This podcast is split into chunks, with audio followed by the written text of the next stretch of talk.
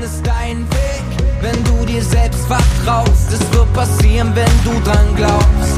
Und du brauchst nur ein gutes Gefühl dabei, wenn du liebst, was du machst, kommt der Rest. Und du brauchst nur ein gutes Gefühl dabei, wenn du liebst, was du machst, kommt der Rest schon von ganz allein. Willkommen bei der Lunchbox auf einer Runde mit meinem Hund. Ich bin Nina, Mitgründerin von Digital School Story. Und während unseres Spaziergangs befüllen wir deine Lunchbox mit frischen Ideen, knackigen Tipps oder auch würzigen Impulsen. Viele kleine Puzzleteile machen Digital Story zu dem, was wir wirklich sind. Die bilden echt unsere DNA. Aber unser Puzzle hat noch ziemlich viele Lücken. Und jeder meiner Gesprächspartner oder Gesprächspartnerinnen ist eines dieser Teilchen, die eben noch fehlen um tatsächlich hinterher ein Bild zu kriegen. Und so wachsen wir, lernen, entwickeln und gestalten gemeinsam. Und das macht unglaublich viel Spaß. Hallo Barbara. Hallo Nina. Sehr schön, jetzt höre ich dich gut. Wie gut, ich höre dich auch richtig gut und ich freue mich, dass du in der Lunchbox bist und wir jetzt mal gemeinsam ein bisschen beleuchten, was du ja auch bei uns bei Digital School Story machst, aber was du überhaupt äh, so Tolles alles anstellst. Denn ähm, für alle, die dich nicht kennen bis heute, das aber dann unbedingt tun sollten und sich auch mit dir vernetzen sollten, äh, du bist Barbara Hilgert und äh, kennengelernt habe ich dich ja auch über das Netzwerken und äh, gerade über Woll, äh, Frauen stärken, aber dann eben auch Woll for Education. Also du hast so viel, was du machst und was du treibst. Deswegen steigen wir einfach erstmal ein mit deinen, wie würdest du dich dann vielleicht persönlich beschreiben? Hast du drei Hashtags, die dir da sofort in den Sinn kommen? Sehr cool, finde ich total super, gleich mit dieser Wollmanier einzusteigen. Ja, drei Hashtags. Also auf jeden Fall lebenslanges Lernen, ähm, weil ich selber total gerne lerne und stetig lerne und aber auch dieses Thema lebenslanges Lernen auch gerne anderen ja, vermitteln möchte, dass das ähm, Freude macht und Spaß macht und natürlich insbesondere auch für unsere Kinder. Ich habe selbst drei Kinder. Ähm, da auch die Freude am Lernen zu erhalten. Und ein weiterer Hashtag wäre mit Sicherheit oder ist mit Sicherheit Norden. Also ich bin in, in, in Lübeck oder zwischen Hamburg und Lübeck verortet und habe hier auch ähm, in, für Working Out Loud eine Community gegründet. Mittlerweile Vernetzung im Norden, also Netzwerken, ganz wichtiges Thema.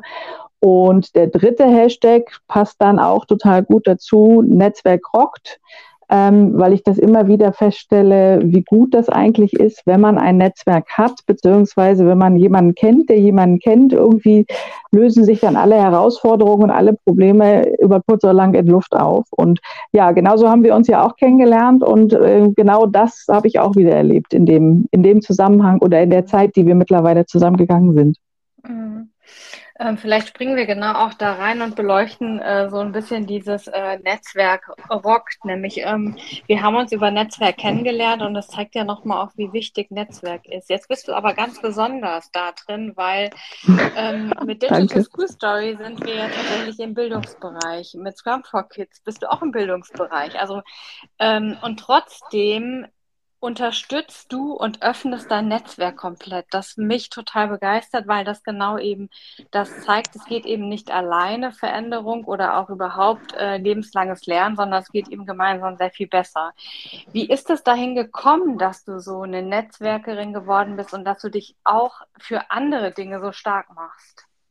Ja, letztlich tatsächlich durch das, durch das eigene Erleben, wie gut Netzwerken funktioniert und ähm, inspiriert. Ganz am Anfang, 2017, ich, bin ich drüber gestolpert, tatsächlich über Working Out Loud, ähm, wo ich damit ähm, dann angefangen habe, inspiriert durch die Methode, wirklich mein Netzwerk auszubauen und zu schauen im Umfeld, wer ist da noch und genau so auch zu, zu Kids Scrum gekommen und auch zum Barcamp damals, äh, Schule ist Leben, das war auch ein großes Netzwerk und am Ende des Tages war auch das das Ziel letztlich von diesem Barcamp, da wirklich einen Ort zu schaffen, wo ein, ein Netzwerk gelingen kann und wo eine ähm, Möglichkeit da ist, sich zu vernetzen und daraus ist danach danach ganz viel entstanden. Also ähm, ganz, ganz viele unterschiedliche Bildungsinitiativen, aber am Ende des Tages auch Joboptionen, die ich dann ähm, ja mir erarbeiten konnte durch ein Netzwerk, beziehungsweise es ist immer so, man spricht mit der einen Person und die sagt dann, Mensch, du musst mal mit dem und dem sprechen und da entwickeln sich dann Optionen draus und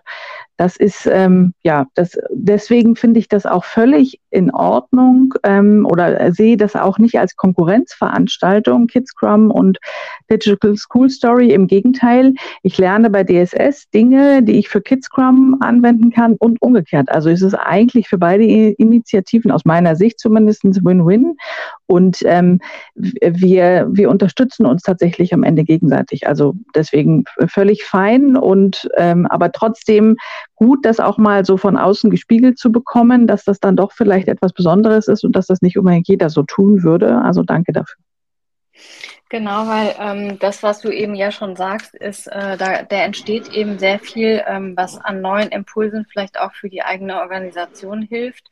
Und trotzdem ist ja sonst auch noch Ellbogen immer noch ein bisschen weit verbreitet. Also vielleicht nicht unbedingt in unserer Bubble, in der wir äh, zu Hause sind, aber trotzdem ist es ja noch nicht so, so lange her, dass man sozusagen ja wirklich partizipativ arbeitet und auch ko-kreativ. Also dass sozusagen gemeinsam Dinge entstehen, die dann äh, für beide Seiten ein großer Fit sind.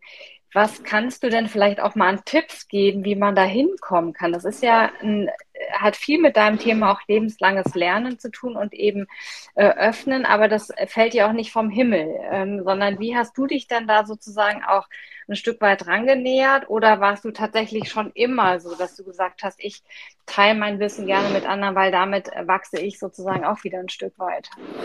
Also im Prinzip jetzt, wo du sagst und ich ein bisschen drüber nachdenke oder wo du diese Frage stellst, war ich tatsächlich immer schon so. Ich habe hab, äh, auch schon in der während der Studienzeit, ähm, also ich habe in der Schule zum Beispiel schon äh, Nachhilfe gegeben an, an Grundschüler relativ früh schon und war auch in der Studienzeit immer gerne in Lern Gruppen unterwegs.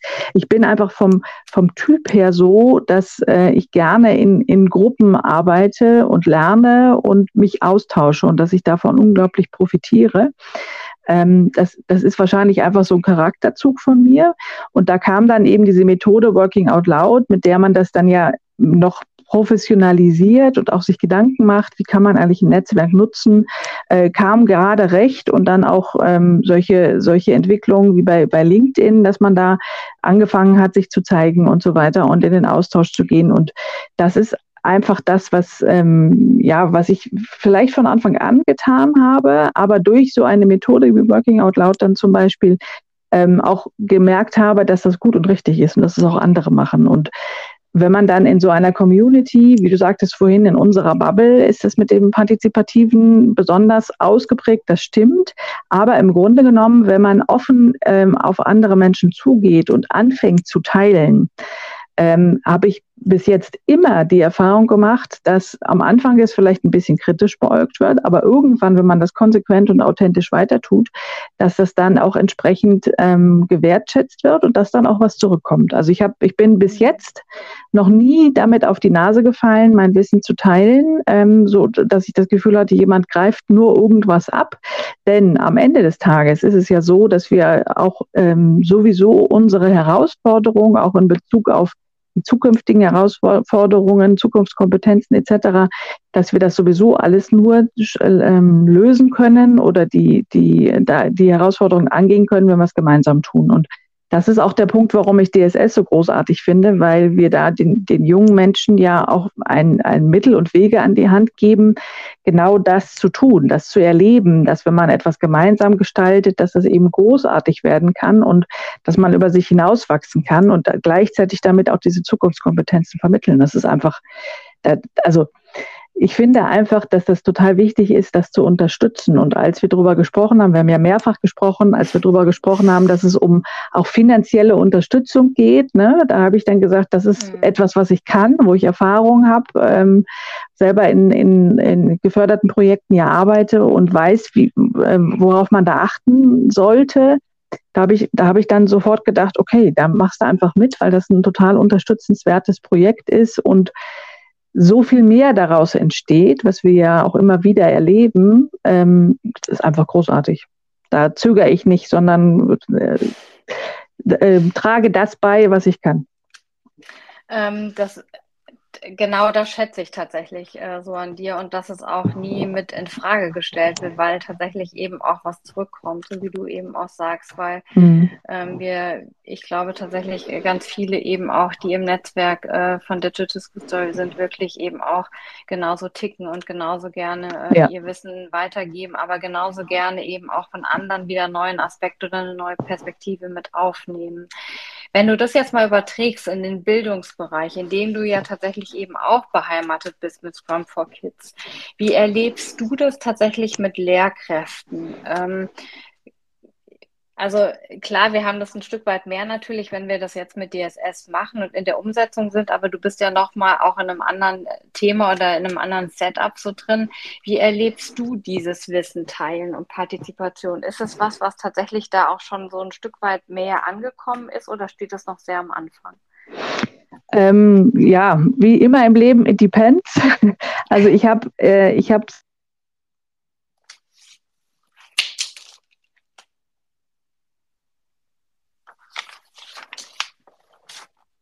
Barbara?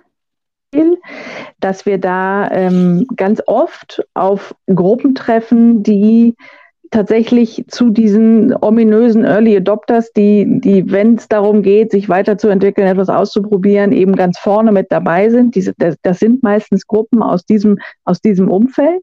Das heißt, mhm. da ist es dann ganz oft gar nicht, gar nicht groß eine Herausforderung, Wissen, also dieses Mindset, Wissen teilen ist Macht, zu haben, sondern eher, wie kann ich das wirklich technisch praktisch umsetzen? Ne? Also wie können wir gut miteinander kommunizieren, wie können wir Dinge transparent machen und dafür ist so eine Methode wie Scrum oder agiles Arbeiten natürlich auch besonders gut geeignet. Ähm, ich habe aber auch manchmal ähm, Gruppen, mit denen ich arbeite, wo das nicht so selbstverständlich ist, die, die dann am Anfang so ein bisschen eine Herausforderung noch damit haben. Und da macht es dann Sinn, ähm, langsam heranzuführen. Und da begleite ich dann ähm, zum Beispiel solche Lernreisen über einen etwas längeren, längeren Zeitraum, wo man am Anfang sich ein Lernziel setzt und das ganz kleinschrittig ausprobiert. Und da ist meine Erfahrung auch bei denjenigen, die am Anfang vielleicht kritisch waren, also das ist genauso auch vorhanden in Schule, dass die oftmals am Ende dieser Zeit, also am Ende dieser 10, 12, 8 Wochen, wie auch immer, wie lange man das gestaltet, total oft, ganz oft diejenigen sind, die am begeistertsten sind von der Methode, weil die das gar nicht erwartet haben, was da für ein Effekt entsteht. Und ähm, ja, dann das begeistert auch weitertragen. Und das freut dann natürlich ganz besonders, wenn dann Leute dabei sind, die, obwohl sie vorher total kritisch waren am Anfang, mhm. dann, dann sagen, Mensch, das war klasse und tragen das weiter und in der nächsten Runde kommen dann wieder andere dazu.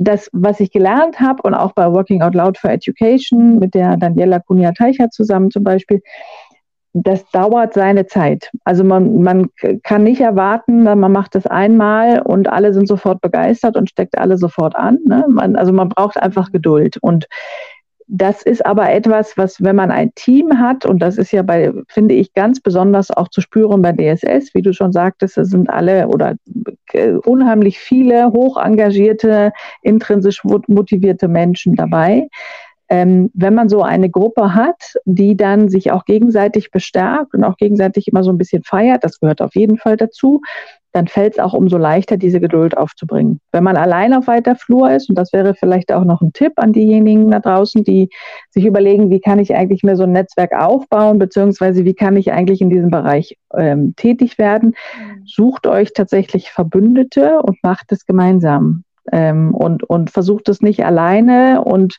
ich behalte mein Wissen für mich und ich rede da mit keinem drüber, weil es könnte mir jemand klauen. Lieber von vornherein offen und ehrlich auf andere zugehen und vor, den Vorschlag machen, lasst es uns gemeinsam machen. Das macht auf jeden Fall im, in der langen Frist in jedem Fall immer mehr Sinn und vor allen Dingen macht es viel mehr Spaß, wenn man das zusammengestaltet. Ja, vor allen Dingen kriegt man auch da wahrscheinlich eben, so wie wir auch, im, immer neue Aspekte mit dazu. Ne? Ja, also denn genau. ähm, was macht es am Ende aus? Es bleibt eben kein Stein auf dem anderen nachher auch. Ne? Wenn sich Dinge weiterentwickeln, ist es ja wichtig, nicht in dem eigenen Sumpf nur zu bleiben, sondern tatsächlich eben über den Tellerrand zu gucken und auch neue Perspektiven reinzulassen, um sich persönlich, aber auch Methoden weiterzuentwickeln. Sonst äh, mm, mm. wären wir wahrscheinlich auch gar nicht äh, so weit, wie wir jetzt gekommen wären und würden auch gar nicht drüber nachdenken, Barbara, wie können wir denn eigentlich was zusammen machen, wenn ja. wir so ein Stück weit mehr auf das Thema äh, Scrum gucken. Also wie kann denn da unsere Methode beispielsweise auch mit euren Kenntnissen und damit mit eurem Wissen angereichert werden und wir damit auch gemeinsam ein Stück weit stärker sichtbar werden in der Schule? Ne? Mhm, genau, definitiv. Das, das zum einen genau voneinander, also dass wir intern voneinander lernen und was ich total wertvoll finde und deswegen eben auch gerade DSS besonders unterstützenswert finde, ist auch zu sehen und zu erleben, wie auch die Schülerinnen und Schüler sich weiterentwickeln und lernen und wir aber auch gleichzeitig von ihnen wieder was lernen und ähm, ich bin ja nun für das Thema Fundraising auch mit im Team und, und wirklich für die Frage, wo kommt auch so ein bisschen so eine Unterstützung her. Und da, an der Stelle möchte ich gerne einen Aufruf starten, auch an alle Unternehmerinnen und Unternehmer da draußen, wenn ihr euch für, für das Thema Corporate Social Responsibility zum Beispiel interessiert oder eben auch das Thema Bildungstransformation so ein bisschen voranbringen wollt und vielleicht auch ähm, was für junge Menschen tun wollt. Das ist ja wirklich in dem Kontext vergleichsweise easy. Sich überlegt, zweieinhalbtausend Euro und 100 Schülerinnen und Schüler können diesen Prozess durchlaufen und erleben, wie sie selbst etwas gestalten, was, was, was ganz besonders sie selbst sich dabei weiterentwickeln und Zukunfts-Future-Skills mitnehmen. Ne?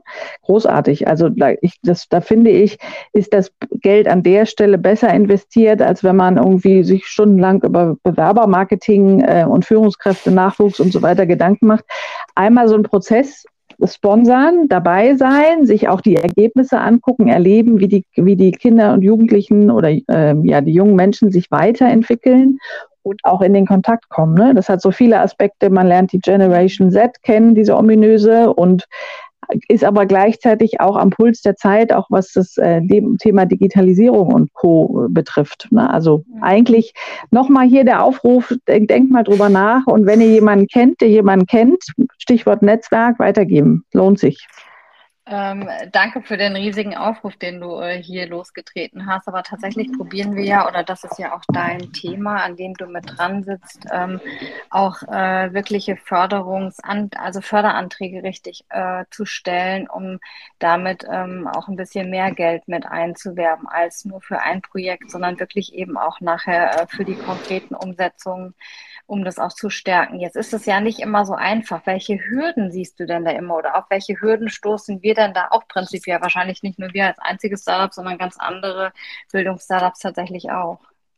Ja, ganz klar. Also eindeutig ähm, sichtbar oder, oder das erlebe ich auch mit der Gesellschaft für Zukunftsdidaktik immer wieder, wenn wir dann ähm, da was versuchen oder auch mit Kids Scrum oder School and Work, ich mache ja mehrere unterschiedliche Themen, dass wenn man dann noch nicht so etabliert ist in diesen Kreisen, die sich üblicherweise auf solche Förderprojekte bewerben, irgendwelche Universitäten, Lehrstühle oder große Weiterbildungsträger, die dann solche Dinge auch äh, locker quersubventionieren können, wenn man eben nicht zu 100 Prozent refinanziert wird, sondern nur zu 70 oder 80 oder teilweise sogar noch, noch weniger ähm, dann ist man natürlich als kleines Start-up, was jetzt nicht so eine finanzielle Ausstattung hat, äh, hat man Schwierigkeiten, das zum einen und zum anderen, ähm, weil ich gerade sagte, die, die in Anführungsstrichen üblichen Verdächtigen, die kennen einen dann vielleicht noch gar nicht. Ne? Ähm, die wissen gar nicht, was da für eine Methode mhm. am Start ist und wie eine solche Methode wie DSS zum Beispiel auch ähm,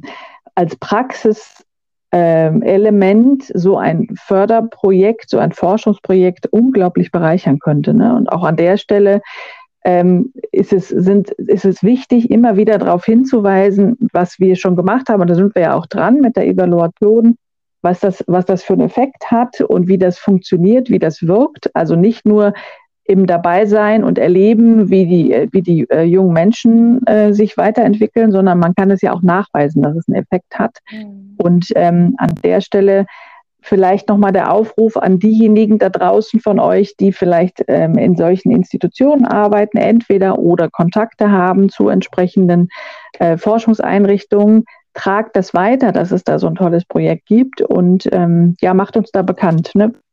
Braucht's. Wir müssen irgendwie entweder wieder Netzwerk, man kennt jemanden, der jemand oder aber ähm, die wissen schon von alleine äh, von dieser Methode und sagen, überlegen sich, Mensch, das könnte gut passen in unser Konzept und kommen dann auf uns zu. Und das sind im, im, Umkehrschluss, um die, deine Frage final zu beantworten, das sind die Herausforderungen, ja. die man hat als kleines Startup. Ne? Man ist noch nicht so bekannt, man, man hat noch nicht das entsprechende Netzwerk und man muss erstmal beweisen, dass es klappt. Aber da ist ja DSS schon sehr, sehr weit. Also insofern ja, das die, äh, sollte die jetzt Frage, passieren. Äh, also die, die Frage, die sich mir nur immer mit auch stellt, ist, muss sich denn nicht grundsätzlich an diesem System sozusagen auch ein Stück weit was verändern? Und wie könnte man auch an diesem System weiter arbeiten, dass auch da Veränderung reinkommt? Wir wissen jetzt, Systeme, das erleben wir ja beim Bildungsbereich, ähm, aber auch in der Wirtschaft, Systeme sind schwer änderbar. Du brauchst Geduld, du brauchst Beharrlichkeit, um da dran zu bleiben. Aber welche Möglichkeiten wird es denn auch geben? Also wie kann man allein Austausch anregen, um mal zu sagen, vor diesen Herausforderungen stehen wir als Startup und wenn ihr doch auch neue Blickwinkel reinhaben wollt, ermöglichen. Wie ist da so ein Ermöglichen eigentlich überhaupt möglich? Hm, das ist eine sehr gute Frage. Also es gibt ja so einige ähm, Institutionen, die sich auch schon etabliert haben, also vielleicht dieses Ascent-Netzwerk zum Beispiel, oder es gibt eine ein äh, Bundesverband für innovative Bildungsinitiativen oder so ähnlich heißt der, das sind dann so Institutionen, die äh, in die entsprechende, über die entsprechenden Gremien vielleicht auch einen Zugang zu Ministerien etc. schaffen können. Ähm, aber das ist, glaube ich, fast noch zu wenig. Ähm, vielleicht vielleicht wäre es eine Idee, irgendwie eine große Netzwerkveranstaltung ähm, zu, zu etablieren. Aber am Ende des Tages gibt es da zu viele verschiedene Gruppierungen aus meiner Sicht und zu viele verschiedene Möglichkeiten, wo man da ansetzen könnte, als dass man jetzt in dem Podcast eine eindeutige und einfache Antwort, einfach ist es sowieso schon gar nicht, darauf geben könnte. Aber, aber ähm, die, die, darüber nachzudenken und sich darüber auszutauschen, finde ich trotz allem sehr wertvoll, weil wer weiß, ähm, ich habe jetzt am letzt, vorletzten Freitag über das Thema Future Skill Alliance gesprochen, ähm, da, da einfach dran, dran weiterzuarbeiten und weiterzumachen und zu gucken, wie, wie kann denn solch ein Netzwerk oder wie kann so eine Initiative und aus meiner Erfahrung hängt das immer an den handelnden Personen.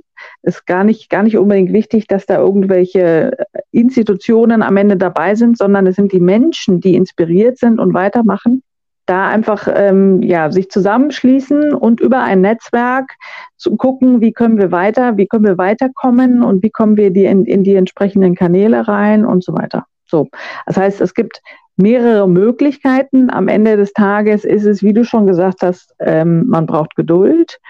Man muss es immer wieder versuchen und die Hoffnung nicht aufgeben und einfach über ein Netzwerk und über ich halte mal die Augen offen, welche Institutionen, welche Verbände gibt es, wo kann man noch mit reingehen, wo macht Sinn. Ähm, ja, sich, sich ähm, weiter zu arbeiten, aber tatsächlich, es dauert. Ähm, Barbara, jetzt wahrscheinlich einige Hörer oder Hörerinnen, die auch dabei sind, die haben gar keine Vorstellung, wenn man davon ähm, von diesen Förderanträgen tatsächlich spricht. Wenn du jetzt auch sagst, da muss immer auch eine Eigen Förderung mit reinlaufen. Kannst du mal so ein Beispiel nennen, von welchen Summen wir da irgendwie sprechen? Also, damit man mal so ein Gefühl bekommt, weil häufig denkt man ja, naja, das kann man dann schon irgendwie stemmen. Nein, es ist gar nicht so einfach, immer das tatsächlich zu stemmen. Mhm. Also, das, das kann man, man kann keine Pauschalsätze sagen, aber man kann sich, also jetzt beispielsweise, wenn es ein gefördertes Projekt ist, über ein, ein Ministerium oder über den Europäischen Sozialfonds. Vielleicht machen wir das, weil das ähm, ist vielleicht den meisten auch ein Begriff. Also dieser ESF, das ist der Europä sogenannte Europäische Sozialfonds, der Projekte fördert, die sich zum Thema Chancengleichheit aufstellen. Da ist es üblicherweise so, dass eine maximale Refinanzierung über 60 Prozent möglich ist. Das heißt, dass abhängig von der Gesamtsumme des Projektes 40 Prozent müssen die Projektbeteiligten an Eigenmitteln mit einbringen. Das läuft normalerweise über Personalkosten ganz oft. Das heißt, man als Projektträger, ähm, also wenn man sich auf solch, solch eine Förderung bewirbt, dann ähm, stellt man dafür, wenn man den Zuschlag bekommt, entsprechend Personen auf ein, wissenschaftliche Mitarbeiter stellen. Das sind dann die, die ähm, ja das, das, das Fachliche übernehmen. Die werden üblicherweise auf dem Level E3 des ähm, öffentlichen, ähm, öffentlichen Diensttarifvertrags wie viel das ist, das wüsste ich jetzt tatsächlich gar nicht. Aber E13 und von diesen E13, die muss man, muss man eben finanzieren. Da muss man also eine Person, eine, eine Vollzeitstelle wird besetzt mit einer Person, die dann mit E13 bezahlt wird.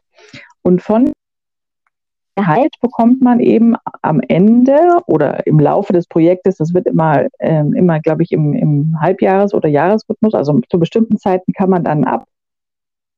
Davon maximal 60 Prozent äh, finanziert. Das heißt, man kann sich das relativ leicht ausrechnen, wenn man an so einem Projekt teilnehmen möchte. Und du hast, ähm, du sagst, über zwei Jahre und ich habe da eine, eine Vollzeit in diesem Projekt mit wissenschaftliche Mitarbeiterstelle, also entsprechend fachliche, fachliche Tätigkeiten, nicht irgendwie administrativ, die werden dann mit, mit E7, E8 so ungefähr einsortiert, aber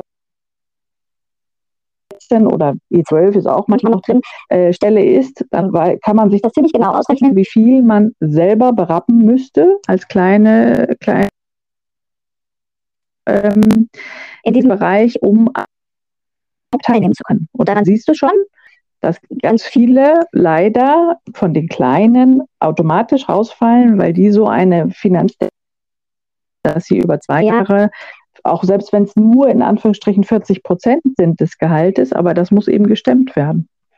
So, und ähm, da, das, das ist genau der Wert, den du dir musst, was kann bewerben bei diesem, bei diesem Förderantrag. Mhm. Die, die Frage ist jetzt, welche Wege kann man denn da eben auch mit einschlagen? Also wie wichtig wäre es denn sozusagen auch Funding über Unternehmen oder über Stiftungen beispielsweise dafür zu kriegen, um hinterher solche Sachen zu stemmen? Siehst du darin Chancen? Das, da muss ich dir ehrlich sagen, das, kann ich, das weiß ich gar nicht, ob das möglich wäre, dass man ähm, über eine Stiftung diese Eigen, Eigenmittel, die zu erbringenden Eigenmittel bei einem öffentlichen Förderprogramm, ähm, dass man die refinanzieren lässt. Ich glaube, das funktioniert, wenn da Unternehmen oder eine Einzelperson tatsächlich gefördert werden. aber das weiß ich nicht zu 100 Prozent. Okay. Das, das, sind natürlich, das sind natürlich Konstruktionen, über die man nachdenkt.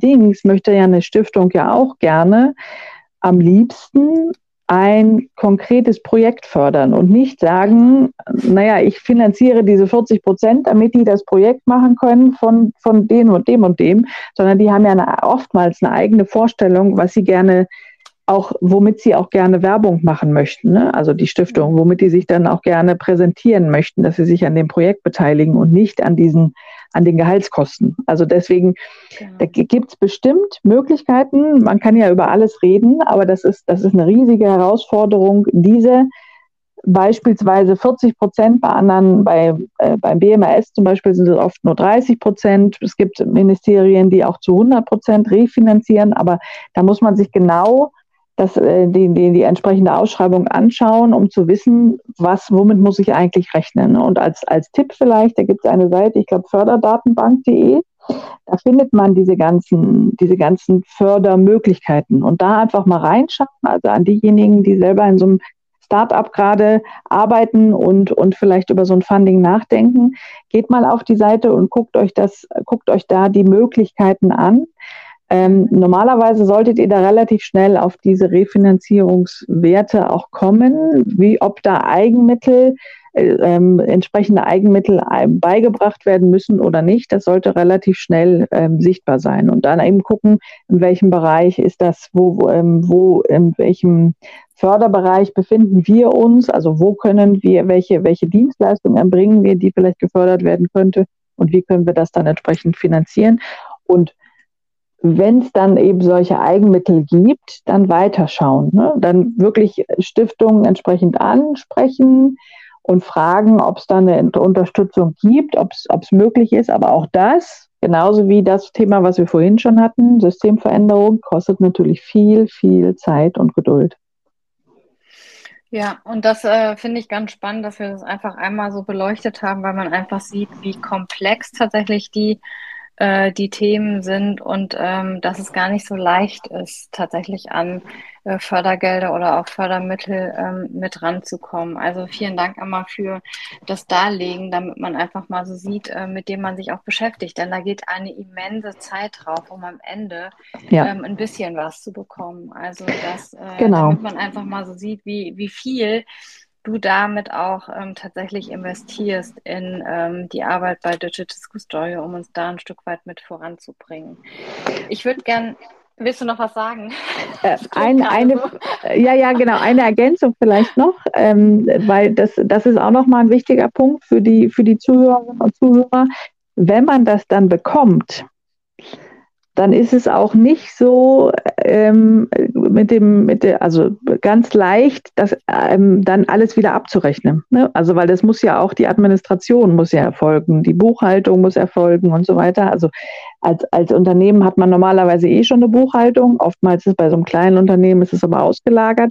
Allerdings diese Feinheiten mit den entsprechenden äh, Formularen, die ausgefüllt werden müssen, dass wenn man das noch nie gemacht hat, ist auch das tatsächlich äh, erstmal eine Herausforderung, wo man sich erstmal, also das kann man alles machen, man kann auch alles viel nachlesen, wie es funktioniert und so weiter, aber auch das kostet viel Zeit und damit auch Geld. Also es ist tatsächlich so, dass ähm, wir bei uns in meinem in meinen geförderten Projekten, mit denen ich arbeite, gibt es da auch da, tatsächlich Personalstellen, die sich nur um dieses Thema und nur um die Administration dann kümmern. Ne? Also das muss man eben auch noch berücksichtigen. Es reicht nicht, nur den Antrag zu stellen, dann das Geld zu bekommen und irgendwie die Refinanzierung der Eigenmittel zu organisieren, sondern das Ganze muss dann eben auch noch vergleichsweise umständlich abgerechnet und administriert werden. Ja, also nicht leicht. Genau. Ähm, äh, eigentlich sehr spannend, dass du dich trotzdem freiwillig äh, mit dem Thema beschäftigst. Wie bist du eigentlich daran gekommen, das tatsächlich so intensiv zu machen? Die Frage habe ich mir jetzt gerade noch gestellt, bevor wir zum nächsten Thema nochmal reinspringen. Ähm, ich bin ähm, 2000, warte mal, 18, habe ich ähm, angefangen, selber in so einem geförderten Projekt zu arbeiten. Erstmal nur in so einem operativen Bereich, aber mittlerweile im dritten Projekt, wo ich viel stärker auch in der in diese administrativen äh, Prozesse mit reinschaue und ähm, ja so die Fäden im Hintergrund in der Hand behalte und das ist einfach die Erfahrung. Ne? Das, das, ähm, ich bin da mehr oder weniger durch Zufall reingerutscht und das war, ich finde das aber grundsätzlich sehr wertvoll, weil man dadurch eben, ähm, also es geht bei, bei meinen Projekten immer um kleine mittelständische Unternehmen, die oftmals keine finanziellen Mittel haben, um, um sich irgendwie weiterzuentwickeln. Und deswegen finde ich solche Projekte an sich super, super wertvoll und wichtig, weil eben gerade ähm, der, dieser, der deutsche Mittelstand dadurch äh, unterstützt wird, sich mit Themen auseinanderzusetzen, was sie ansonsten, wenn es nicht kostenfrei oder gefördert ähm, angeboten werden würde, wahrscheinlich gar nicht tun würden. Mhm. Ähm, deswegen finde ich es wertvoll. Ähm, aber, aber das war vorher, ich, ich, also bis, bis 2018, bis ich da angefangen habe, war das für mich auch ein ähm, Buch mit sieben Siegeln, hatte ich keine Ahnung von. Und seitdem habe ich da eben einen Einblick bekommen und weiß jetzt, ähm, was es für eine Herausforderung ist, die man, die man lösen kann. Und so äh, würde ich jetzt nicht im dritten Projekt äh, hintereinander in so einem geförderten Projekt arbeiten, das geht. Aber ähm, ja, man, man muss sich da eben auch wirklich darauf einlassen. Und damit kriegen wir ganz wunderbar die Schleife hin zum äh, Thema lebenslanges Lernen, dass es auch Freude macht. Das ist ja was, ja. wo man wirklich auch den Grundstein gerade in der Schule legen sollte, wenn wir heute sehen, man lernt eben nach der Schule nicht mehr nur einen Beruf, sondern auch mehrere. Ja, ähm, ja. Bisher klappt das ja nicht immer so. Ne? Also äh, wenn wir auch gucken in Organisationen oder in Unternehmen, ist es ja auch noch nicht so weit verbreitet mit, dass jeder äh, automatisch gerne und viel Freude daran hat, was Neues zu lernen, sondern Neues bedeutet ja Veränderung und auch Veränderung kann mhm. wehtun. Und trotzdem ähm, kann eben lebenslanges Lernen wachsen und bereichern und beflügeln. Ähm, wie bist denn du da hingekommen, dass du für dich sagst, äh, das möchtest du auch gar nicht mehr missen? Das ist auch eine sehr, sehr gute Frage, Nina. ähm, das, das, ich glaube, das ist auch tatsächlich aus der Erfahrung entstanden. Jetzt weniger aus den, diesen geförderten Projekten, sondern mehr aus dem, was ich so äh, drum, also ansonsten noch mache. Ich bin ja nicht nur in einem geförderten Projekt gerade tätig und als ja, freiberuflich mit diesen Themen Kids Scrum, agile Schule in Aktion und so weiter, sondern ich bin auch ähm, jetzt seit Jahresanfang Unternehmensberaterin im Public Sector, war davor auch im Public Sector ein halbes Jahr lang und habe dort als agile Coachin gearbeitet und ähm, ja, also in diesem, in diesem Kontext als agile Coachin unterwegs zu sein und mit Teams zu arbeiten, bin, bin aber auch Teamentwicklerin schon, schon lange Jahre gewesen und Führungskräfteentwicklerin. Da das zu erleben, wie diese, also insbesondere jetzt im Kontext Agilität, wie diese andere Art der Zusammenarbeit ähm, ganz andere Ergebnisse produziert und vor allen Dingen eine ganz andere Art der Zufriedenheit auch ähm, dadurch entsteht. Also wie Menschen in den Flow kommen und gemeinsam neue Dinge kreieren. Und das schönste Kompliment habe ich auch schon hundertmal erzählt was ich mal bekommen habe, war von jemandem, äh, das war zu, zu Corona-Zeit, wo wir dann logischerweise nur remote gearbeitet haben, der dann sagte, er hätte nie gedacht, dass man digital auch Freunde finden kann.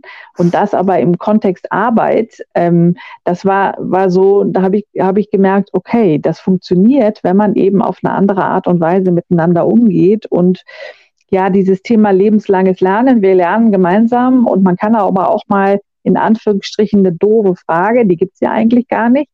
Aber die kann man eben auch mal stellen und sagen, das habe ich jetzt so nicht verstanden, können wir das nochmal gemeinsam durchgehen und das dann aber auch mit entsprechender Wertschätzung zu tun.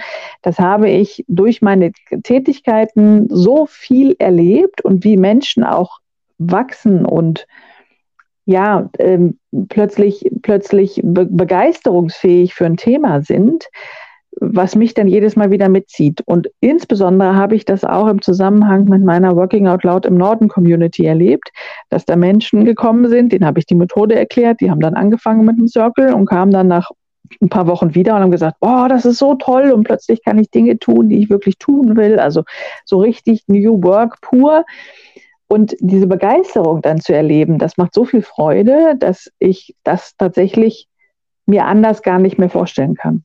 Und das, das auch zu übertragen, dieses Erleben aus, die, aus dem einen Bereich dann auch auf den anderen. Also jetzt gerade dieses ähm, geförderte Projekt, was jetzt kurz vor Ende ist, wo ich jetzt ähm, ja, ähm, seit zwei Jahren mit einem Team arbeite, auch komplett remote, die dann, wo man dann auch merkt, das funktioniert einfach, weil wir das auf eine andere Art und Weise gleich von Anfang an gestaltet haben. Ne? Also mit so hoher Transparenz, mit einer hohen Wertschätzung, mit, mit ähm, ja, Aufgabenverteilung, wie man das im, im agilen Kontext auch macht und mit einem stetigen, regelmäßigen Austausch, das funktioniert einfach besser, als ähm, man das aus hierarchischen Kontexten so gewöhnt ist, die ich auch gehabt habe, ne, wo ich selber auch unglücklich war in dieser Situation.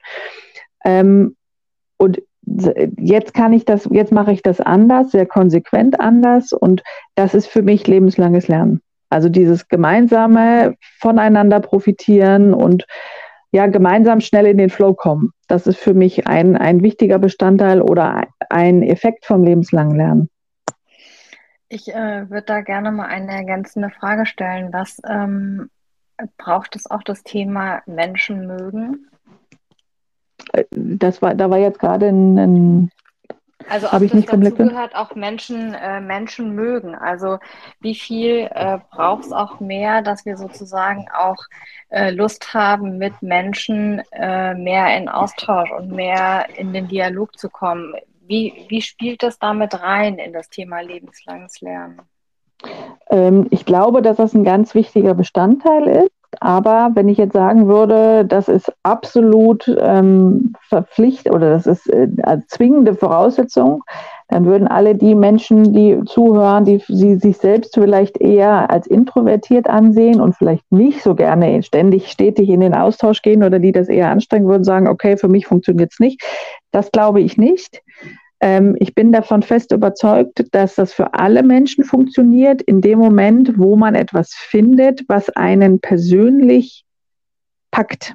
Also dieses Thema intrinsische Motivation. Wann immer du ähm, in den Austausch gehst und gemeinsam lernst, braucht es etwas, wo du, also braucht es ein Element, dass du hinterher sagst, die Zeit habe ich sinnvoll investiert. Ich war da jetzt nicht dabei und habe einfach nur Zeit totgeschlagen, sondern ich habe davon profitiert. Und in dem ähm, in meinem aktuell geförderten Projekt, in dem ich arbeite, habe ich gerade ähm, allen Beratenden, die in dem sogenannten Lern- und Experimentierraum ähm, tätig waren, jetzt über fast zwei Jahre mit uns gemeinsam, die habe ich Frage gestellt. Investierte Zeit und das freut mich natürlich, aber, die, aber ich ähm, bin mir nicht hundertprozentig sicher, wie das am Ende entstanden ist. Also ich kann das jetzt ein Rezept dazu sagen, aber die haben alle weil äh, ich immer was gelernt habe, weil ich ein gutes mein Netzwerk erweitern konnte mit tollen Menschen und es war jedes Mal ähm, in gut investierte Zeit, die ich und das ist natürlich ein total schönes Ergebnis, aber wie gesagt, ich kann da kein kein einfaches Rezept dafür nennen. Was ich weiß, ist, dass dazu gehört, dass man eben wirklich ähm, die Möglichkeit hat, die Leute individuell auch kennenzulernen, dass man vielen Austauschmöglichkeit hat, sowohl asynchron als auch synchron, dass es mhm. eine, eine Atmosphäre, die wir zum Beispiel auch im DSS-Team, finde ich, total ähm, verinnerlicht haben oder sehr, sehr toll leben, eine Atmosphäre hat, wo man eben auch mal sagen kann, hm, das habe ich jetzt nicht verstanden, kann mir das einer noch mehr erklären? Oder ähm, ich war jetzt gerade abgelenkt, kannst du es nochmal wiederholen, was du gesagt hast? So, dass es also nicht, nicht irgendwie ein Paar gibt, die das Gefühl haben, sie turnen vor und die anderen machen nur nach, sondern es ist wirklich ein Geben und ein Nehmen. Und in dem Lern- und Experimentierraum war es zum Beispiel so, dass wir am Anfang also wir Projektmitarbeiterinnen ähm, hatten am Anfang die Idee, wir ähm, geben einen Impuls, dann diskutieren wir darüber und dann kam aus der Gruppe der, der Teilnehmenden kam der Vorschlag, lasst uns doch den Impuls weglassen, lasst uns das visualisieren, äh, den Inhalt, den wir in der, in, der, ähm, in der Stunde jetzt bearbeiten wollen. Und dann arbeiten wir von vornherein gemeinsam damit und haben nicht erst, das, wir werden nicht berieselt erstmal eine Weile, also wirklich weg von diesem und das, das ist wieder der, der Link auch zur Schule, weg von diesem in Anführungsstrichen Frontalunterricht, wie interaktiv man das auch gestaltet. Trotzdem ist es in dem Moment, wenn du, wenn, wenn man einen Impuls gibt, bist du der ja derjenige, der einen Wissens, vermeintlichen Wissensvorsprung hat und die anderen lernen von dir, dass man mhm. das gleich rausnimmt und sagt, wir sind eigentlich gleich, völlig gleichberechtigt und machen das gemeinsam und arbeiten da gemeinsam dran. Ähm, das ist ein wichtiger Aspekt. Und ich glaube, dass das ist auch ein, äh, eins der Erfolgsrezepte gewesen, was aus der Gruppe kam, was nicht wir uns überlegt haben, sondern aus der Gruppe kam, dass die zum Schluss jetzt alle sagen, ja, das war sinnvoll investierte Zeit, hat Spaß gemacht. Ähm, wie viel hat intrinsische Motivation denn dann auch mit Selbstwirksamkeit zu tun für dich? Zu 100 Prozent ich glaube zu 100 Prozent. Also das ist auch etwas, was ich immer wieder bei Kidscrum erlebe.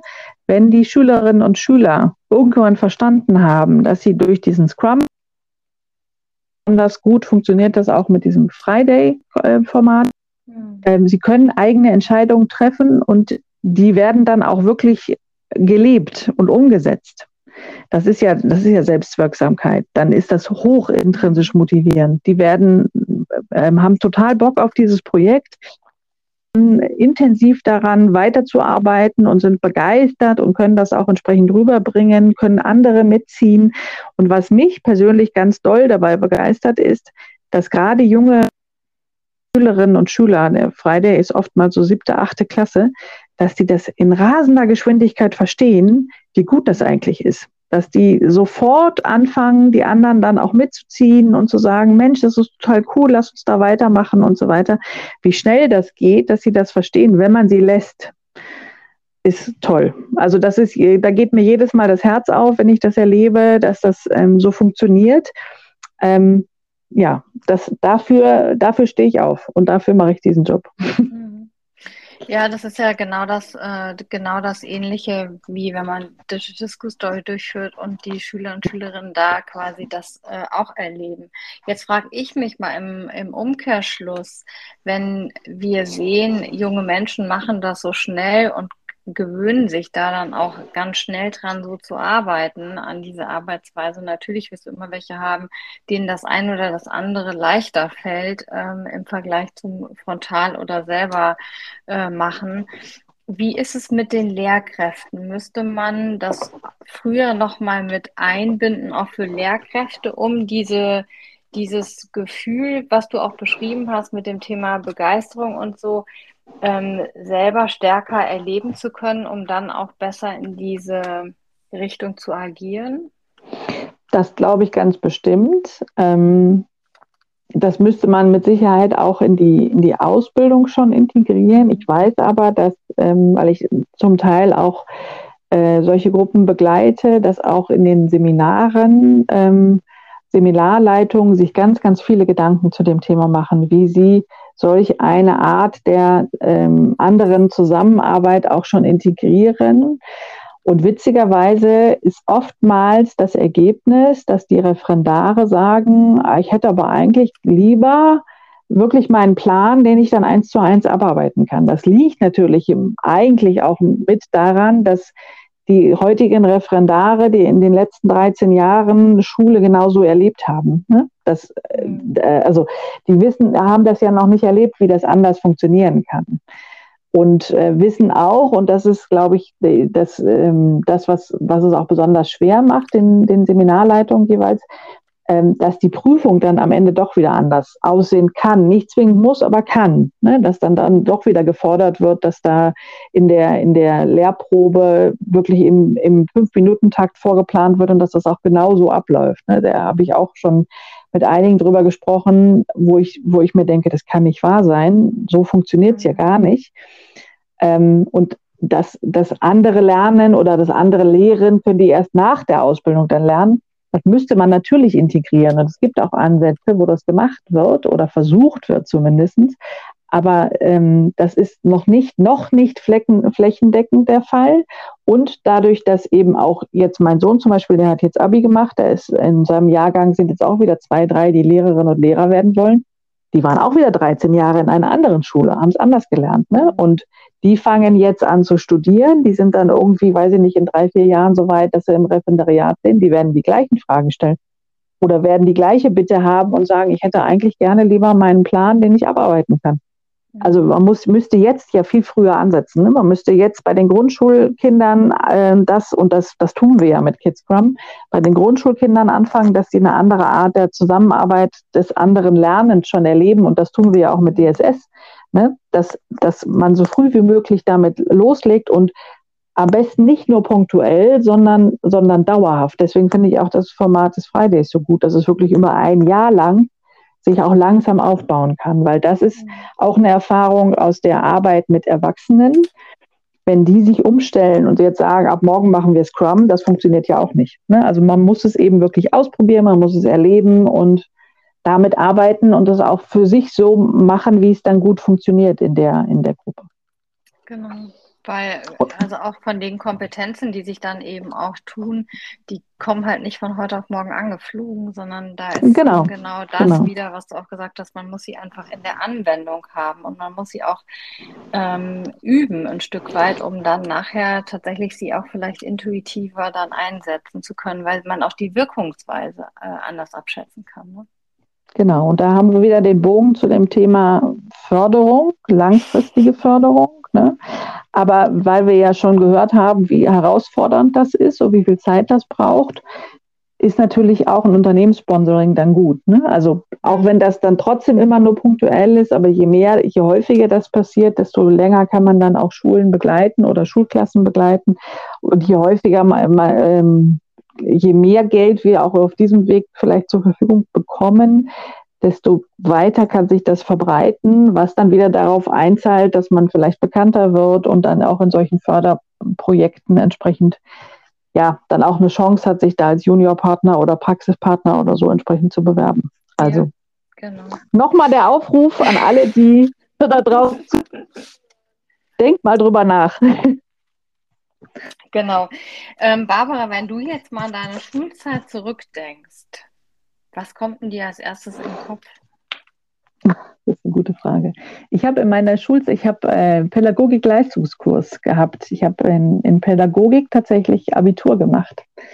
Krass. Und äh, ja, das äh, finde ich im Nachhinein auch total krass, weil ich habe, für mich war das damals total selbstverständlich. Wenn ich es heute erzähle, sagen wir, was, das gab es in der Schule. Ja. Das gab es bei uns tatsächlich. Und ähm, da habe ich unglaublich viel mitgenommen. Ich habe damals zum Beispiel die Summerhill School, da habe ich ein Referat darüber gehalten. Das ist so eine demokratische, freie Schule, die heute wie Pilze aus dem Boden wachsen das ist, das Konzept ist ura, also das glaube, das weiß auch jeder, der das macht, aber das Konzept ist eigentlich schon sehr, sehr alt.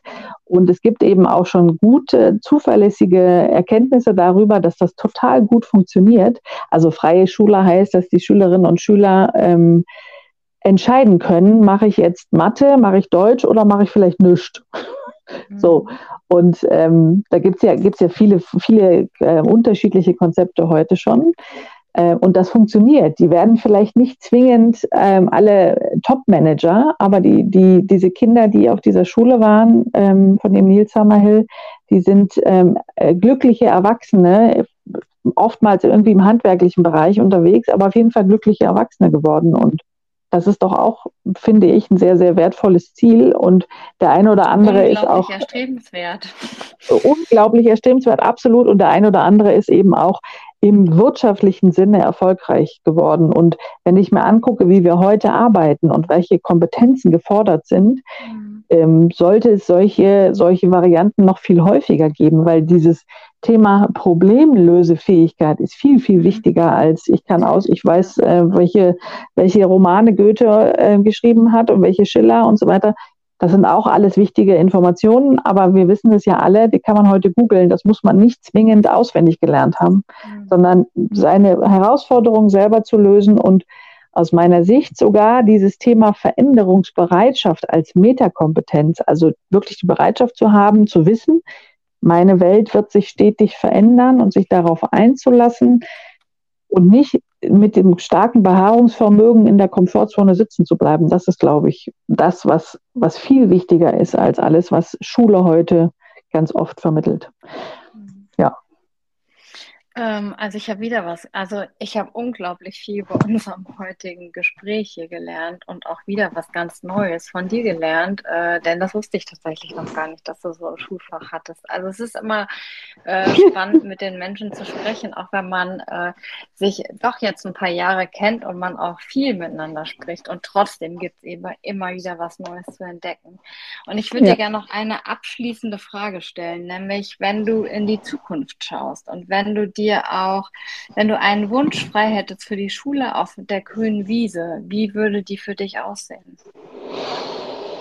Mm, also was ich total schön fände, was ich auch schon ganz oft gesehen habe, denn wir arbeiten natürlich manchmal auch mit so großartigen Schulen, die sich schon längst auf den Weg gemacht haben und schon ganz viel mhm. umgesetzt haben.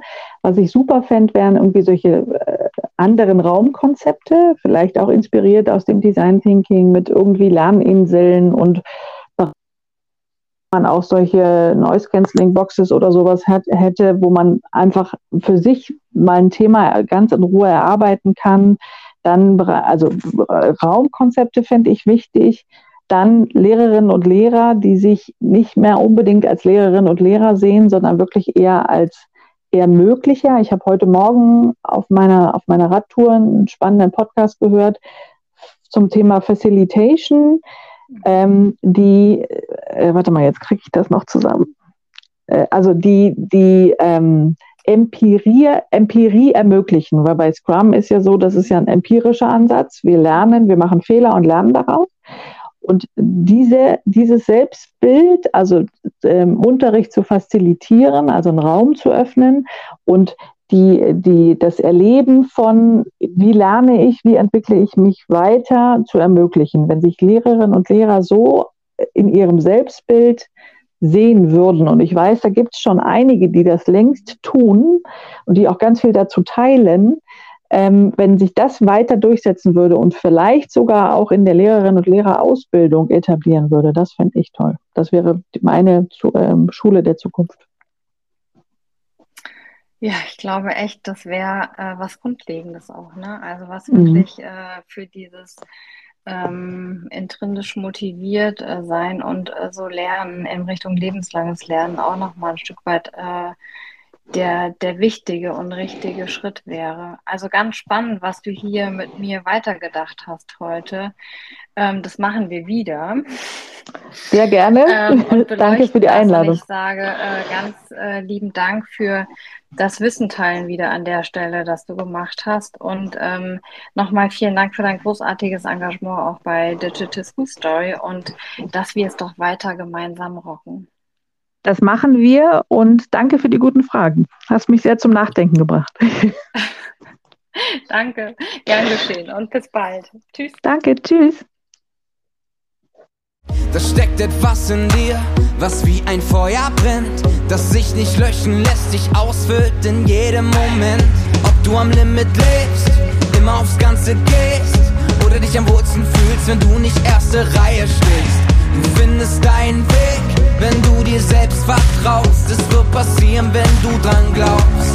Und du brauchst nur ein gutes Gefühl dabei, wenn du liebst, was du machst, kommt der Rest.